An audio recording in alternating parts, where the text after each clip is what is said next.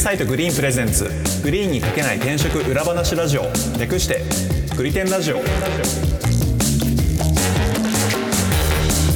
いグリテンラジオパーソナリティの株式会社アトライの井畑ですよろしくお願いします同じく株式会社アトライの今夜ですよろしくお願いしますそしてフリーランスのライターとして企業取材を担当しております武田ですよろしくお願いいたしますこの番組は転職アプリグリーンの運営メンバーである伊畑小屋とグリーンで500社以上の企業取材経験を持つライターの武田さんとでグリーンに書ききれなかった個人的一押し企業について語ったり現場で感じる転職や中途採用のリアルについて話す番組ですよろしくお願いしますよろしくお願いしよまろすしくお願いしますと今回はですねちょっととあるテーマでえっとみんなでディスカッションもしてみたいなと思うんですけどはいあのー採用担当者のあり方というか、あのうーんうんうんもう採用難がもう常態化して、本当どこの企業でももう人材確保がもう経営課題になってるぐらいのレベルで、そうではいもうもう本当にもうどこ、どこの会社がもう悲鳴に近いような声が聞こえていると。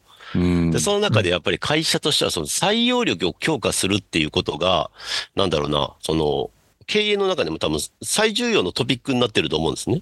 うんうんうんで間違いないと思いますで、そうなった時に、その採用力を強化するためには、その採用担当者の役割っていうものが、こう、もうちょっとアップデートさせていかなきゃいけないんじゃないかなって、私は常々思ってましてですね。うんこうこう今、今、こう、採用担当者のこれからのあり方みたいなのについて、ちょっとみんなで考えてみたいなと思うなるほどうんうんうんなるほどいいですねうんそう言うと、まあ、現在のその採用担当者の、まあ、なんだろうな、現在のポジションというか、はいで大体採用担当者って、まあ、人事部に所属していることが多いよね。そうなんでしょううねん多分まあ、あ企業には、の企業によるとは思いますけど、うんちゃんと部署があるところはそんなイメージですよねうんスタートアップとかだったらね、こうなんか他の仕事と兼務しながら採用担当やってる人もいますけど、うんそうですでねもまあ、そこそこの企業だったらやっぱこう人事部に所属してるってイメージがありますよね。うんはいで、こう、なんか、会社によっては、こう、新卒採用担当とキャリア採用担当に分かれているケースもあったりしますよね。あると思いますはいはいは分いかれてるケースめっちゃ多いと思いますあの、よく話聞くんですけど、やっぱ仕事内は結構違うみたいで、うん新卒ってこううん1年間でこう考えなきゃいけない仕事確かで、に仕う事で、んうんうんこうキャリア担当ってのはやっぱそそっの、かそそっの都度都度都度でやらなきゃいけないんで、結構仕事内容であったりとか、必要なスキルも結構変わってくるっていう話を私はよく、うんあの、採用担当者から聞いてました。確かにそうですねんそうだと思います。あのう年内一年の動き方とかも全然違いますね。そうだよね新卒採用と中途で。ううんだから、へ、下手すると多分、えっと、キャリア採用でずっとスキルを磨いてきた人がポーンと新卒行ってもなかなか通用しなかったりするっていう世界だと思う。うんうんうんうんだと思いますね。で、まあ、今回は、えっと、ね、グリーンの、えっと、番組だということもあって、こう、キャリア採用の担当者についてこう、いろいろ話したいんですけど、ははいい。で、あの、なんだろう、キャ、キャリア採用の担当者ってどんな仕事すんのかなって思ってて、はいはいはい。伊畑さんってあれだよね、やってたんだよね、採用担当。あれは新卒か。僕がやってたのはそうですね。新卒採用担当の方でやってました。キャリア採用はまた別にいたんだ。また別にありますね。うん。はあれ、キャリア担当者って基本的にはあれだよね。求人媒体とかをいろいろ調べて選定して、ここに出して、で、何名必要だからっていう計画立てて、で、その予算と計画に合わせて、こう、応募者とやり取りしながら、こう、面接の、えー、なんだろう、スケジュール作ったりとかするイメージだよね。い。そうですね。会社によって、今、あの、武田さんがおっしゃったところは多分ほとんどの会社で共通してやってらっしゃって、うんで、なんかこう、よりレベルが高いというか、なんというか、その、戦略部分まで考えるケースもあれば、その下流部分は、あの、実は別のメンバーにやってもらってるみたいなケースもあったりするって感じな気はしますね。うんというと、要するにチームでやってる場合もあるってことだね。あると思います。うん。まあ、それけど、あの、中途採用も人数多くなってきたらそうなってきますよね。企業のん規模が大きくなってね。うんうん。なるほどね。で、まあ、あの、なんだ、ちょっとち小さい会社なんかだったら、こう、一次面接なんかも採用担当者がやったりしますよね。うん。書類選考だったりとかね。うんそうですね。うん書類選考を人事の方やるケースは結構多いんじゃないかな。そうですよねんうんうんうんその辺までって別に現場とはあまり関係ない話ですよね。そうですね。で、一次面接ぐらいを採用でやっといて、で、やっとこう、現場の担当者レベルになってきて、で、さらにその上に、こう、役員の面接があって、みたいな感じで内定出るって形ですよね。そうですね。うん。で、その全体のこう、スケジュール管理とかをやるという。うん。なのでなんかそういうね、こう、どうしてもこう、なんか、裏方さんのこう、イメージがあるじゃないですか。はいはいうはい。んうんうんだただこれからの採用担当者って、こう、さらにプラスアルファ、その、発信力というのか、うんうんうん。こう、こう採用をしてもらうためにも、採用に至るためには、まず応募してもらわなきゃいけないわけだって、うんううんんこの応募を集めるし、まあ、言葉は違うかもしれないけど、集客力的なものって、こう、多分採用担当者の仕事じゃなかったと思うんですよね。ああ。そううん、応募してきた人に対して、えっ、と、アプローチするのは多分採用担当者なんですけど、はいはいはい来。てもらうための役割というかミッションっていうのは多分採用担当者ではなかった気がするんですよね。ああ。っていうかあまりしてこなかったというか、そうですね。なんか集客自体を他の会社に頼んでたりとかっていうイメージはね、ありますね。まあそのためにね、あ確かの、に確かに求人媒体っていうのがあるわけですから、そううですねですね。うん。ところがその確かに確かに求人媒体の中でももう争いになってるわけで、そうですね。でそうなってくると、その、求人媒体に出した。で、さ、さらにそっから先。で、ましてや、その、なんだろう、もう今もうネットが普通に当たり前になった時代になったら、求人媒体の情報だけで選ばないじゃないですか、もう、うんはい読者も。リアルな話、そうですね。ね、求人媒体見て、あ、ちょっと面白そうだなと思ったらネットで調べてってやるわけじゃないですか。うんはい。そうなったらちゃんとそこまでカバーしなきゃいけないと私は思うんですよね。うん。ははいいはいはい。対応に至りたかったら。っていうか、むしろそこが勝負な気がしてるんですよ。ははい。そ、それで言うと、そこの、このなんか自社、自社の魅力っていうのを、こう、積極的に発信して、こう、その、そ求人媒体とかで、こう、募集している人たちで、こう、興味を持ってくれた人たちに、こう、なんだろうな、こう、どんどん情報を与えるというか、そういう役割もなんか採用担当者が担わなければいけない気がするんですよ。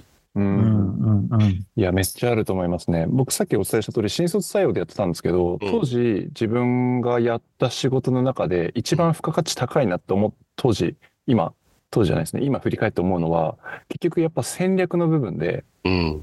なんか本当になんかマーケティングとすごい近い話があって、うん。ぐ具体的に僕ら我々が狙いたい人はどういう人でどこにいてその人たちに何を伝えたら振り向いてもらえるのかっていうのもひたすら考えてうん。この比較軸でだったらうち選ぶだよねみたいななんかそういうふうなコミュニケーションをいろんなところでうん。するような方針を議論してる時があったんですけど、うん。うん。あれとかはあのめっちゃむずいんですけどあれなかったら多分戦えてなかっただろうなって思っててうん。みたいなのはそうなんですよねうん、すごい難しかったです ね。あの、中途採用で言うと、多分本来それは、えっと、企業側としては多分求人媒体に求めてる役割だと思うんですよね。うん、うんそうでしょうね。ただ、その求人媒体は今まではその母数を集めればいいっていう形で言うとそうだったんですけど、うんその中で、そのたくさん母数を集めるのは求人媒体の仕事ですけど、うんそこからマッチングに至って採用に至るまでのは多分求人媒体じゃなくて多分求職、求人企業のテリトリーだと僕は思うんですよ。そうですね。間違いなくそうだと思います。そう。で、そこをもうちょっと、こう、なんだろうな、強化した方がいいんじゃないのかなっていう。うん。いうん。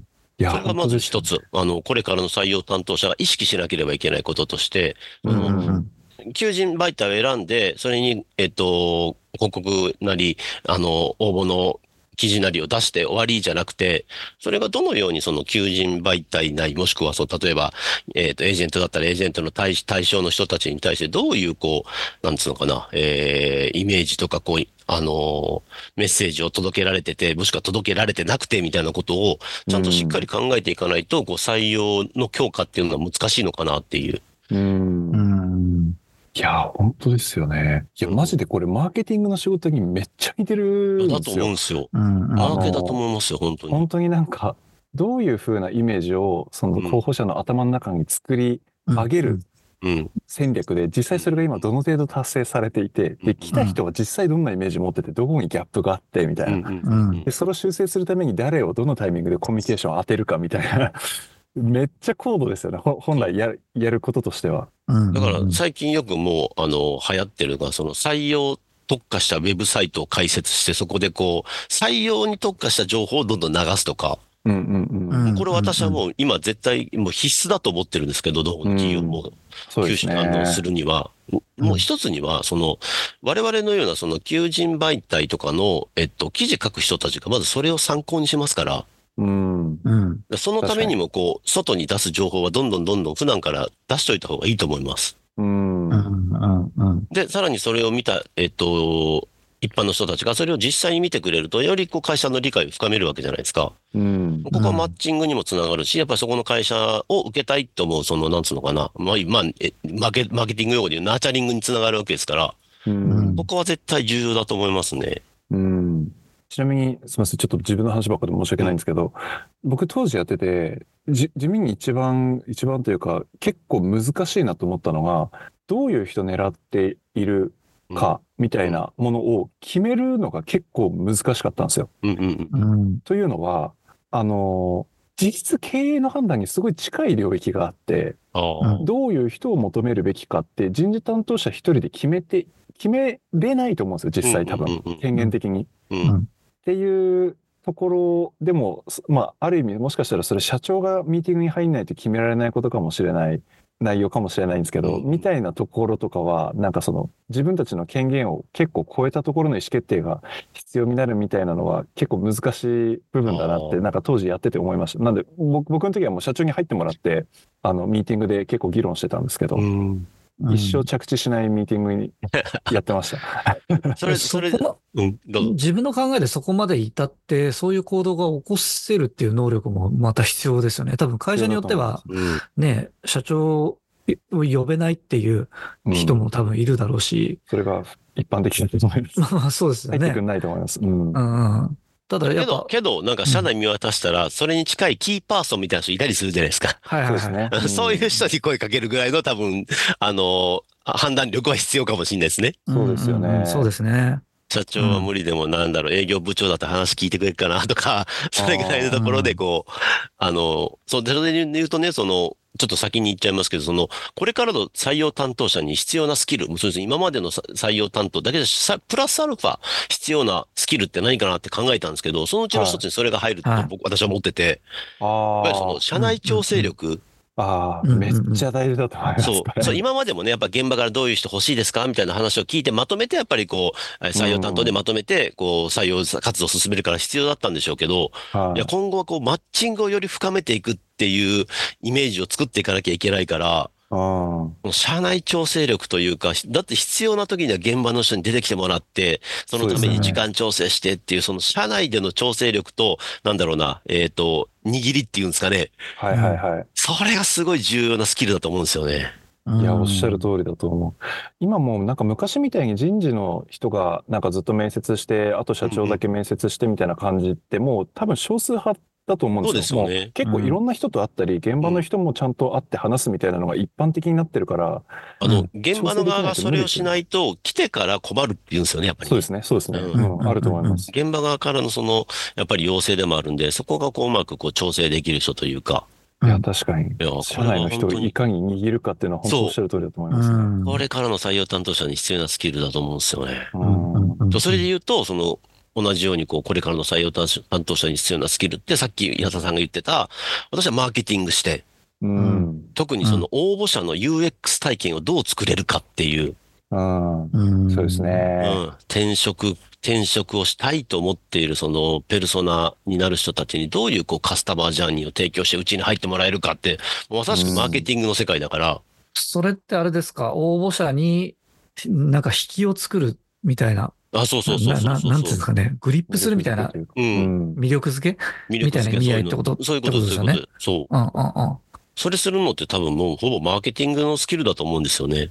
うん。そうですうんね。まあ、その魅力づけのところもそうですし、一番最初のそもそもその、来ていただくというか、うんうん。興味を持っていただくための発信とか含めてかなり、ああ、そうそう戦うん。略そ的こからですよね、多分うね。んうんそれで言うと、なんそうですよか、それのなんか上級スキルみたいな感じで、その広報とか PR とか、あの辺の担当者が持ってるスキルっていうのがあると、発信力が多分高まると思いますよね。うんうんそうですよね。まそうあ、すごい単純な話で、やっぱ、フォロワーが1万人とかいたら一気にね、あ、そうそうそう。し知らせられますからね。確かそにう。だからそれで言うと、その SNS を使った、その、きえっ、と、潜在求職者とのコミュニケーションとかね。 うん。はいはいそれまで重要になってくると思うんで、それも多分採用担当者の役割になってくると思うんですよね。そうですよね。いやーあのスーパーマンあれ多分広報活動かもしれないんですけど、うん若さ生活さんがうん。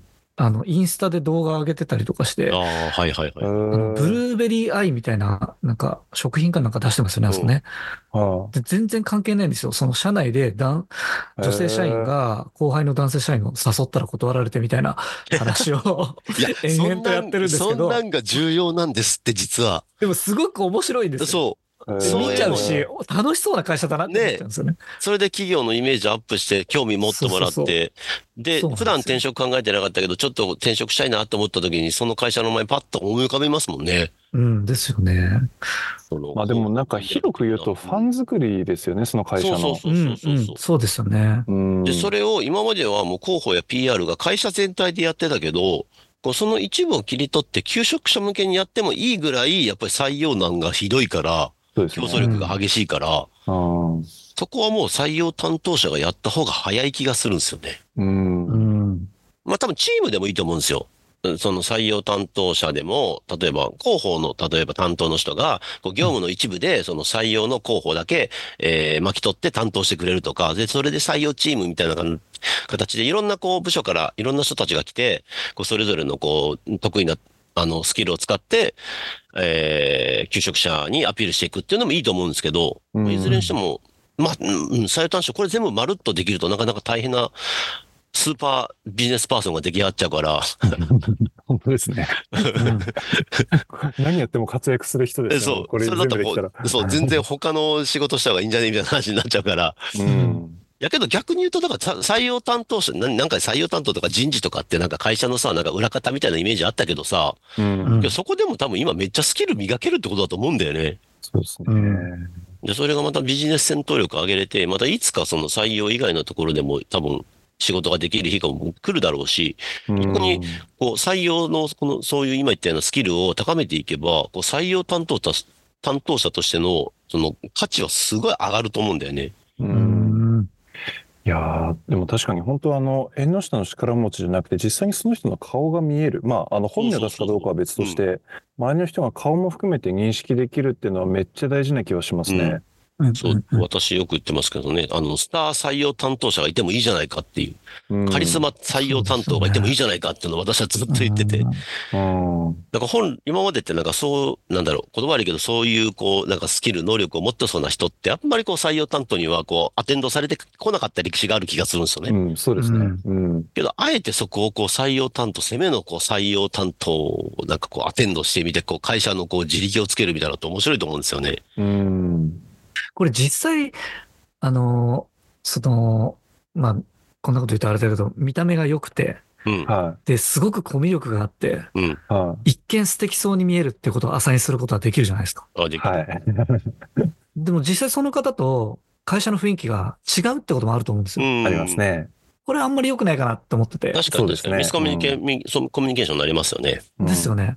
であれば、社内の中で一番その会社の文化を体現してる人をアサインするのあが、ー、まあ一番わかりやすいのかなって気もするんですけそど。れ、あったな以前。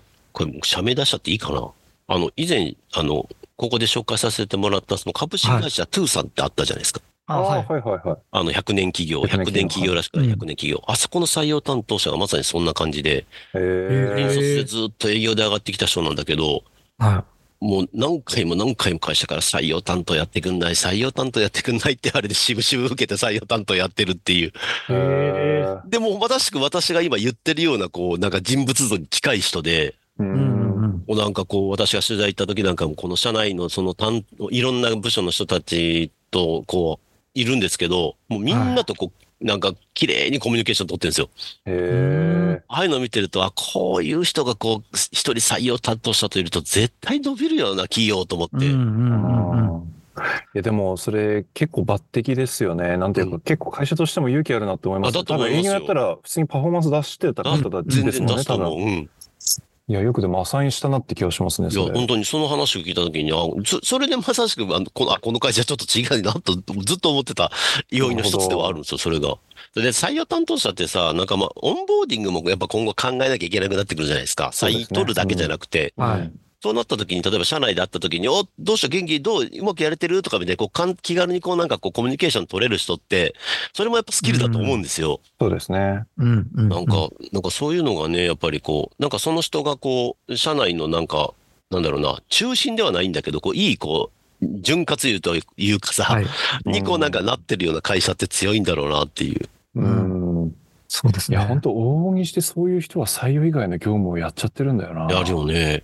けど、そいやれ、でも、けどこ、れ採用に浅いした方がもしかしたらバリアブルかもしれないっていいやうそういや説もあるじゃない。りますよねそうなんですよううん、本当にミスマッチを減らして、離職率が減って、で、その人が採用した人がどんどん活躍していくってなってくると、うん。ね、そっち採用、あの、採用担当やった方が全然バリュー出せるねっていいう。や、そうなんですよ。だって、そ視点の、もある例えば、さ、あの、めちゃくちゃよくできる、そのビジネスパーソンがさ、やっぱりこう、はいその経験を生かすために、こう、マネジメント職について部下持ってってやるのってそういうことじゃないですか。一人でそのスキルを発揮するんじゃなくて、他の人たちにそのスキルっていうのをうまく伝播させてもらって、こう、会社全体を成長させたいと思うからこそマネジメントっていうところに上げるわけじゃないですか。はい。うんそれと一緒で、やっぱりその会社の採用担当って、一番根幹な気がするんですよ。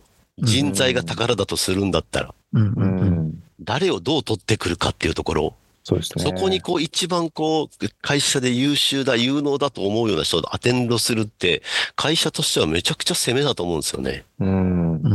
うん。そうですよね。なんでちっちゃい会社だと、なんかそういう人がメインの業務に兼務する形で、新卒採用とか中途採用やるっていうあそうそうそうのそが、うまあ、う一ん般的ですよね、もはや。そうですよね。だからその、あの、ね、ベンチャーとかはそれで全然いいんですけど、ちょっちょっと規模大きくなってくると難しくなってくるじゃないですか。そうですよね。うん。そうなった時に、こう、単にこう、なんか人事畑を歩いてきた採用担当をアテンドするよりも、そういうちょっと、ビジネス戦闘力のある人を、こう、ポンとこう採用に当てた方が、こうう、なんんかセンスのいい採用戦略をするんじゃないのかなという気はしますよね。そうですね。そう、あそれとはで言そうのとアそサインされたなんかご本人の実力もあると思いますけど、一定その自由にやらせてくれるっていう会社側のある意う味ん器の大きさみたいなのはめっちゃ大事な気がしますね。うん。それはそうだと思います。うん。けど、まあ、それがなかったら、多分そもそも絶対、その、一番優秀な、こう、なんだろうな、人をアテンドしようとは思わないですよね。思わないですね。ね、うんそれができるっていうのは、やっぱりこう、すでにそういう発想ができる会社だってことだよね。うん。だからそういう意味では、この求職者、まあ、リスナーの中に求職者も多いだろうから、求職者から見たときに、その、窓口になってくれてる採用担当者が、なんだろう、有能か有能かじゃない、じゃないかって、結構企業を選ぶ、えー、ポイントにもなるかもしれないよね。かもしれないですね。うん。いや、めちゃくちゃ大事ですからね、実際。うん。その一番大事なポジションに会社はどれ、どういうふうに判断して、こうし、えー人材をアテンドしてるかっていうのを見るっていうのはいいかもしれないね。うん。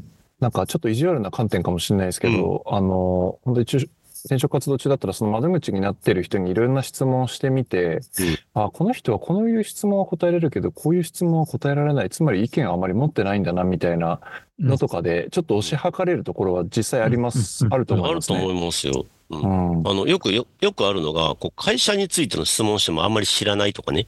あ要するに採用に関す、採用に関する、その事務面だけをずっとやってるから、会社のその本業自体に対してそんなに詳しくなかったりするわけじゃないですか。あ、はいはいはい。うんまあそのために、こう、現場の人とかに出てきてもらうわけじゃないですか。はだところが、じゃあ、一時面接した時点で、その質問ポンと突っ込んでみて、こう、綺麗にパーンと打ち返してきたら、多分、あ、そこの会社は、こう、採用担当者っていうのの、こう、レベルが高いよねってなってくると、こう、ちょっと期待の持てる企業なんじゃないかなっていう気はするよね。い。そうですね。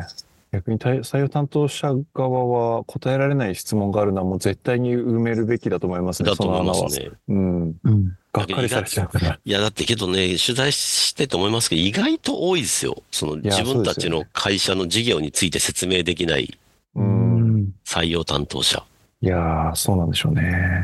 だからそうね、ベンチャーの、あの、採用とかだったら採用担当の、あの、あれでよく出てくるのが COO クラスの人がよく出てくるよね。あの人、はいあの人たちはやっぱ事業もよくわかってるし、そうですよそね。れそれに必要な、なんだ、人材もよくわかってるし。うん。ういん。や、そうなんだろうな。いや、でも本当に。に採用担当者は年々なんかその要求されるレベルとかスキルセットがなんかハードル高くなってってる感じはしますね。そうなんだよね。ただね、あの、ほそれに補足させてもらうと、あの、必要なスキルはどんどん上がってるんだけど、あそれが、なんつうのかな、マストにはなってないんだよね。うん。うんだからそれがないとダメだっていうふうになっていくのは本当のレベルが上がっていくっていう意味だと思うんだけど、うんはいはいはい。そこまでは言ってないんだよ。これがあったらいいよね。これがあったらいいよね。これがあったらいいよね。がどんどん積み重なってるんで、うんそれを1個でも2個でもいいから、えっと、その採用担当者が自分のスキルとして身につけていくと、ちょっと頭一つ抜けだ、抜け出ることができると思うんですよ。うんうんそうするとなんかやっぱりこう、会社の戦闘力、せ会社の、会社のこう成長力も変わってくるし、ううんんで、多分小さなベンチャーとかだったらやっぱ採用がうまくいってるってなったら、その対採担当者にやっぱり評価になりますからね。ううんんで、またそのベンチャーでの、こう、なんだろう、経歴引っ提げて、またちょっと大手にポーンって転職すれば、ね、あの、年収とかも上げられるでしょうし。うんでもだからそれがね、人事部に入ってバックオフィスになっちゃうと、やっぱり年収も頭抑えられちゃうんですよね。うんまあ、そうですね。一その般的にはなかなそうか、、全体的なこうバランスを考えてね。いそうですね。や、多分そうじゃダメだと思うんだよね。うんだからそういう意味でもなんかこう、カリスマ採用担当みたいなのがいれば、なんか別格扱いでなんかさ、年収いくらでとかっつってさ、 なんか引き抜けたりするじゃないですか。うんでその人をこう中心にこうチームを作ってもらってですね、こう人事部をこう新しくこう刷新するなんてことをやったらこう面白いのになと思いますよね。うんうんどまあ、どうなあのんでしょうね。でも採用のプロみたいな感じじゃないですか、今の話だと。でも会社のことを、こう、まあできるのか。いや、なんかすいや、ごでい、きると思いますよ。キャッチアップっていうのかな。で、こう文化が体に染み込んでるっていう人の方が、まあね、すごく会社を体現するにはいいかなと思ってたんですけど。ううんうんんうんううんうんん。うん。うんいや、けどそこってなんか、私はスキルでやれる気がしますね。うんうん。うん。まあまあ、できないことはないですね。うん。うん。うんそうだね。まあ確かに小林さんの言うのもそう一理あるな。うん。うん。うん、採用のプロっていう感じで企業内になるのは確かに結構いろんなハードルはある気はしますね。なるほどね。ハードルがあるというか、そもそもそれが理想なのかという問いがある気はしますね。うん。うん。うん。うん。顔になるべきで、で、広報的に外に発信していくっていうのは絶対しなきゃいけないことだなとはうん思いますね。そうですね。うん。それをいろんな会社でできるのかっていうところが、なかなか難しいのかなっていう気もしちゃうっていう感じですうね。ん。うんハ。ードルはあるでしょうね。そうただまあできるんだったら相当バリューありますね、それは。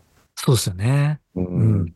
なんか、採用担当者、なんか僕、さ、なんだろう、採用の顔になる必要も別に僕はないと思ってて、うん。なんていうか、必要が他に顔になるベストな人材がなければ自分の採用になるあーあーし、なんかある意味う、んいるんだったらその人のプロデュースをすればいいと思ってて、確かにそうだよね。なんか前面に誰か出てくれる人をうまくこう立てるというか、そうそうそうそうそう。それもまた一つ一つありかもしれないですね。うん。うん。とそかれ、もなんか確か企業さんによって本当に採用戦略ってもう全然違うと思うんで、うんそれをちゃんと作れるってなったらとてつもないバリューだと思いますね。うん。うん。そっか、戦略を作るっていうスキルですね。じゃあ採う用。ん。いや、本当そうだと思います。問題は、僕さ、採用担当やってた時本当難しいなと思ったのは、その戦略がうまくいってるかどうかがマジでわかんないんですよ。に そうね。ああの、マーケティングよりもそこ難しいと思います。マーケティングの場合って言って時間かかっても数値的なやつついてくるんで、で、採用の場合ってうまくいってても採用できなきゃ成果ゼロに見えるんで、はいはいはいうんうんうんなんかわかんないんですよ。答え合わせが全然できないみたいな。うんっていう難しさはありつつ、でも大事なのは間違いないと思いますね。うんうんうん。そうなんだよな。けど、あの、よく、どんなことでも私思うんですけど、そうよくあるんですよ。答え合わせができないからやらないっていうのって結構あるんですけど、はいうん私はそれ違うと思ってて、うんこう答え合わせはがないと、まあ不安ですけど、答え合わせがない中、ながらもやらなきゃいけないことはやらないんだろうな、やらなきゃいけないんだろうなと思ってそうてで、すね。ううんんそうなった時にはやっぱその採用担当者はやっぱりこう、不安に思いながらもこう、あれこれ考えながらいろんな各方面と調整しながら、こう自社の採用戦略っていうのをしっかりこう作ってこう、実現していくっていうのは必要なんだろうなっていう、うん結構なんかそういう。答え、答え合わせするものではないのかもしれないですよね。ね。その、うんいや、けど一番の問題は、そうなってくると、要するに評価がどうするかになってくるんですよね。社内の。そ。れはうん、社採内用の。担当者としての社内の評価。そううんだって、結局やっぱり仕事を頑張ったらそれなりにその人が評価されて収入が上がっていくっていうそう一か応システムを作るんだったら、やっぱりはそれなりにその努力っていうのは評価しなきゃいけないわけであって、うんそれがやっぱ答え合わせが難しいってなると、やっぱりなかなかね、難しいもんはあるけど。難しいですね。まあ、あの、さっき言いたかったのは、その、答え合わせするっていうよりも、自分たちがこういう信念で行くんだっていうのを決めて、うんうんうそんそれを信じて動き続けるっていう作業かなとも思ったんですよね。そうなんですよ。そうなんですよ。うん。あそしてそれは実質かなり経営に近い行為だと思思ってて、あ、っああ、あていう意味でめちゃくちゃレベル高いことだと思ってるんですよね。あ、そうですね。あれうか、んそうなってくると、もうあれか、外部からもしやるとしたら、もう採用コンサルタントとか、そんなんなってくるのかなううん、かもしれないですね。そんなレベルになってくるってことだよね。うん。そうですね。まあ、採用コンサルも実質やっぱ限界ありますからね。言うてその会社の長期的にどういうメッセージ出していくかみたいなところに意見はできるけど実行はできないから。そう。まあまあ、うん。うん。やけど最近なんか、あの、じ、実際に自分でやるコンサルも増えてるからね。ああ。うん。うん。というのはね。考えれば考えるほどすうごんいいや、いろいろなんかやっぱりいろいろが。思うとこあるよね。採用担当者のこれからの姿そうっでて。すねあの、一言、一つ言えることは多分、採用担当者の仕事って今後多分面白くなると思いますよ。うんうんうん。うん。だからそのキャリアとして自分がそこに入っていくのも多分ありだと思います。特に若い人。ううんん。今までは人事の採用担当なんて言ったらなんかね、もう、ま、なんか窓際みたいなイメージがありましたけど、いや、意外やとこりう、うん、ややりりがいがいがありますね、こあれるね。と思いますよ。やりがいやとりが会い社へがのあるし貢献度大きい。その、決まりきったゴールもないからう、ん。あの、うなんかずっとやってられるっていうか そう、そうそうそう。 この辺なんかマーケティングとやっぱ似てますよね。マーケティングもずっとなんか問いと答えの繰り返しじゃないですか。うん最終、終着地点はないみたいな。そういうなんか苦行みたいな世界ですから。というねお話でございます。はい。はい。いや、ちょっとなんか面白かったです。僕は採用担当者っていうものがいろいろ。もうこれ今後ちょっと花形の職業になるんじゃないかとかっていうぐらいのイメージが湧きましたけどね。うん、うん、うん。いや、そうですね。注目度は明らか上がってますよね。過上が去ってるねの中でも。うん。けどまだなんだろう。その求人としてその採用担当者募集ってあんま見たことないんですよ。ああ、いや、グリーン結構ありますよ。ある採用担当者っていうあれで、あります、あります。わけで。あ、そうなんだ。はいやっぱ出てきてんだもん。うだん。から人事採用担当者とかってのは見たことあるんだけど、うん。もう人事取っ払って採用担当者ってなったらなかなかないかなって言ってて。うん、いや、もう結構ありますし、相当やっぱニーズが高いポジあ、ショ本ン当に。ですよね。うん。うん。なんか一回どっかでいないかな、そういうなんか採用担当者として選手転職してくる、したことがあるみたいな人がいたらちょっと話聞いてみたいよね。うん。うん。うん。うんこれ、アトラエの社内のね、採用担当者にあ聞くのも面あ、白いかもしれないですね。あ、いいと思います。多分この辺の話めっちゃすると思いますね。うん本当に。かじゃあなり意今度識し、てると思います、彼は。じゃあぜひ一度、アトライさんの採用担当者さんに採用担当者とはっていうのをちょっと語ってもらいましょう。そうですね。ううんん最近社内で発信してるの見たんで、多分語りたいと思います。あ、本当に。オッケーオッケ ー。じゃあちょっですよとねこの配見計らってご登場いただきましょそうですね。ははい。う。はい。い。そのところですかね、じゃあ。なんですかね。はい。はい。はい。グルテンラジオは毎週月曜日に最新エピソードをリリースしています。お使いの音声配信アプリにてチャンネル登録、フォロー、ぜひよろしくお願いします。また、番組へのご感想やリクエストも募集しております。エピソード備考欄のリンクから匿名で投稿できますので、お気軽にリクエストいただけると嬉しいです。では、今回は以上です。ありがとうございました。ありがとうございました。ありがとうございました。